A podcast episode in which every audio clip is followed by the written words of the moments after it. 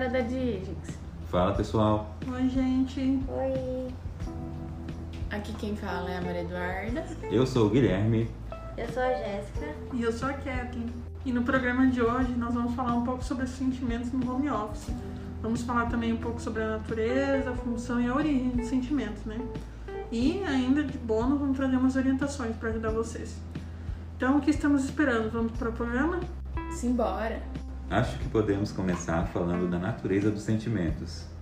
Muita gente imagina que os sentimentos são fenômenos mentais abstratos que ficam armazenados dentro de algum lugar oculto, escondido na nossa mente, no nosso cérebro. Até que alguma coisa externa os chama, os chama para fora, eles saem do seu esconderijo e se expressam publicamente.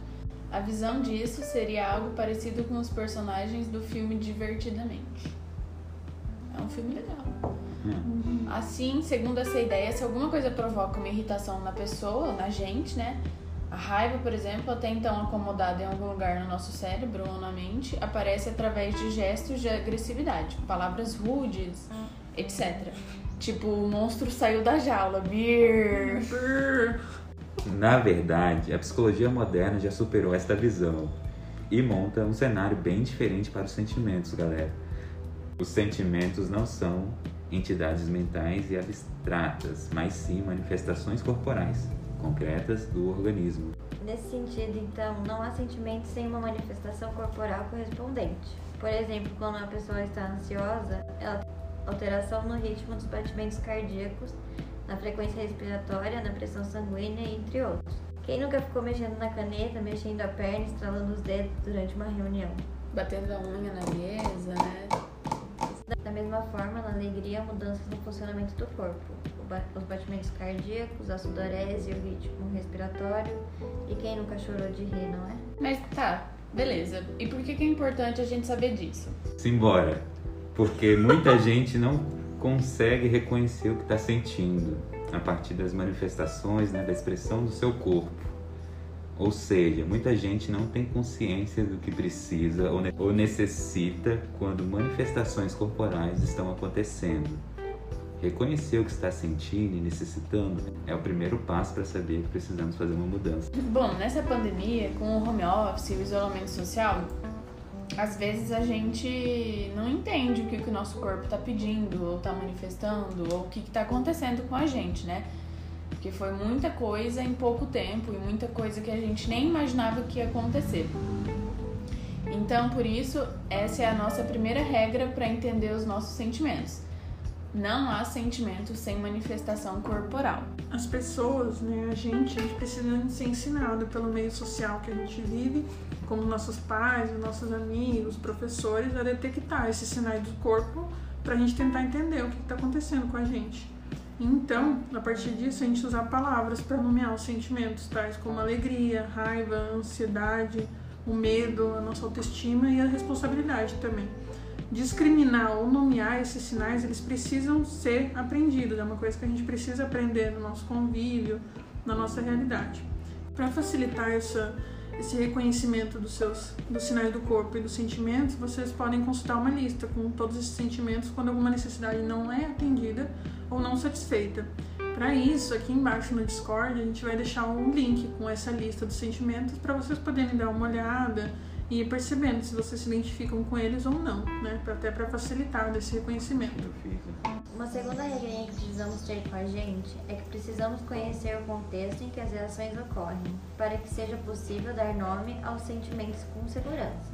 Por exemplo, vou falar de dois contextos diferentes. No primeiro, um colaborador tem baixa produtividade na pandemia. Ele trabalha em uma empresa exi- exigente. O comportamento é o colaborador apresenta suas dificuldades à empresa.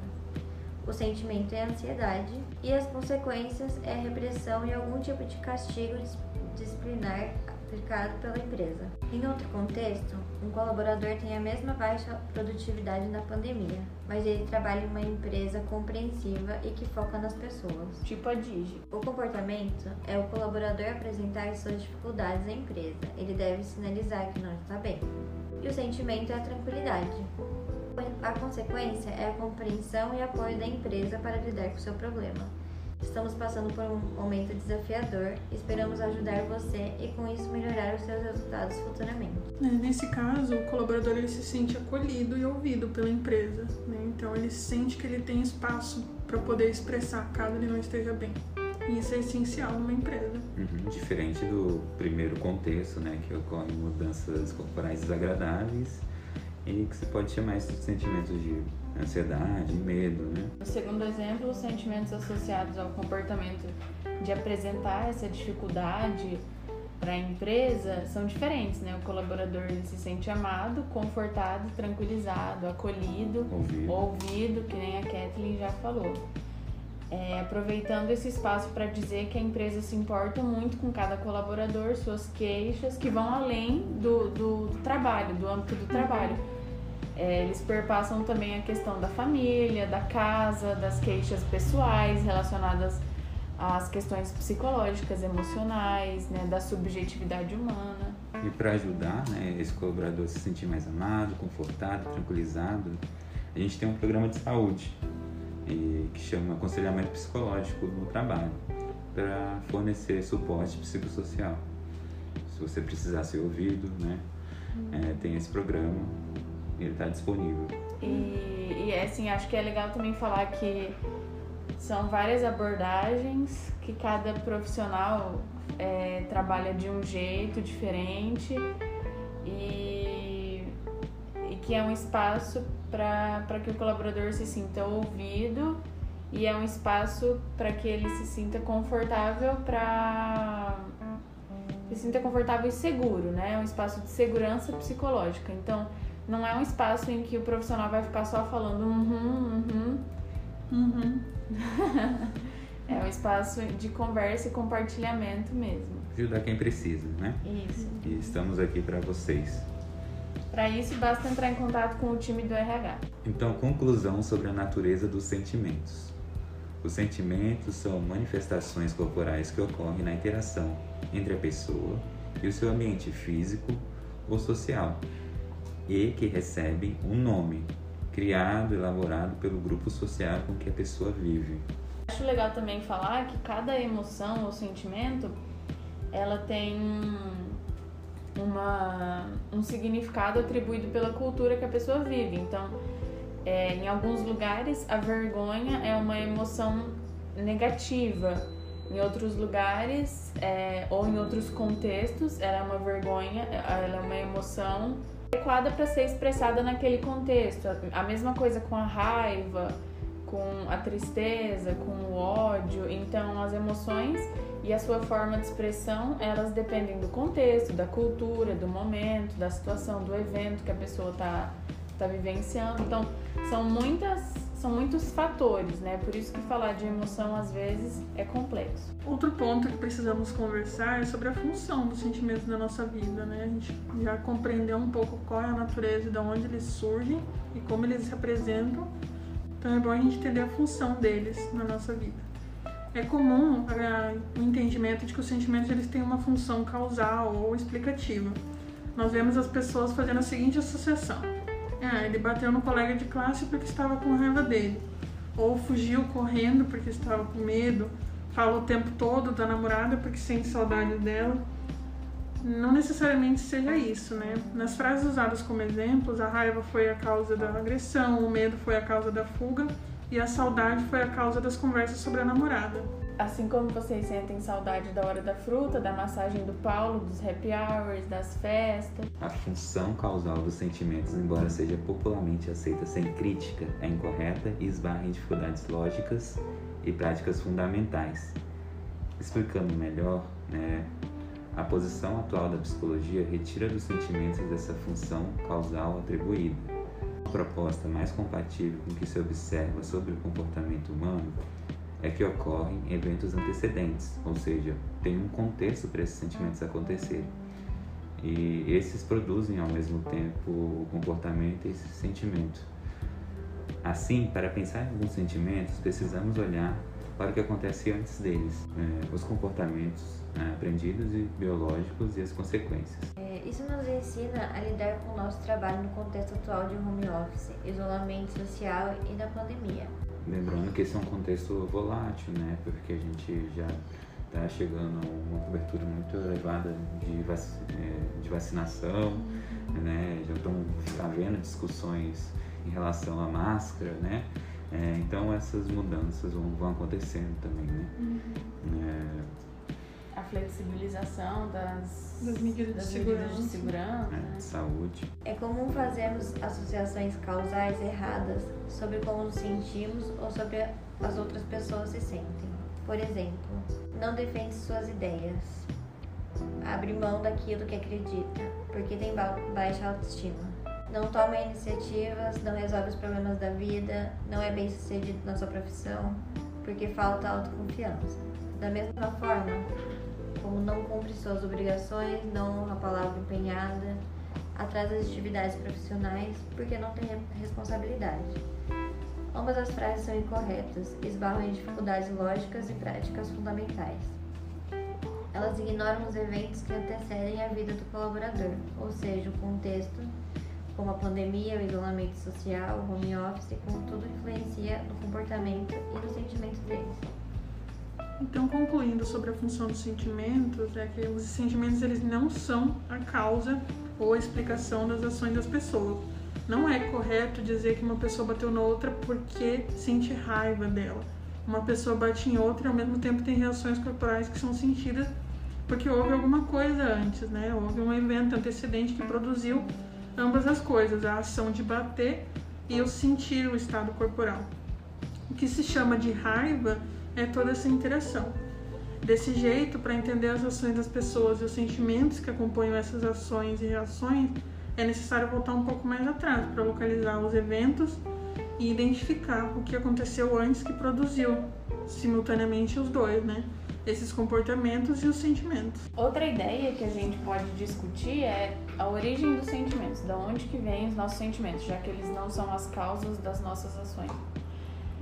É, as pessoas elas não nascem com sentimentos, a gente não nasce com sentimentos, né? A gente nasce com uma predisposição, um potencial para desenvolver esses sentimentos e tomar consciência deles na nossa história de vida, durante o nosso desenvolvimento em função do nosso contato que a gente tem com o nosso ambiente social, ou seja, com o nosso contexto.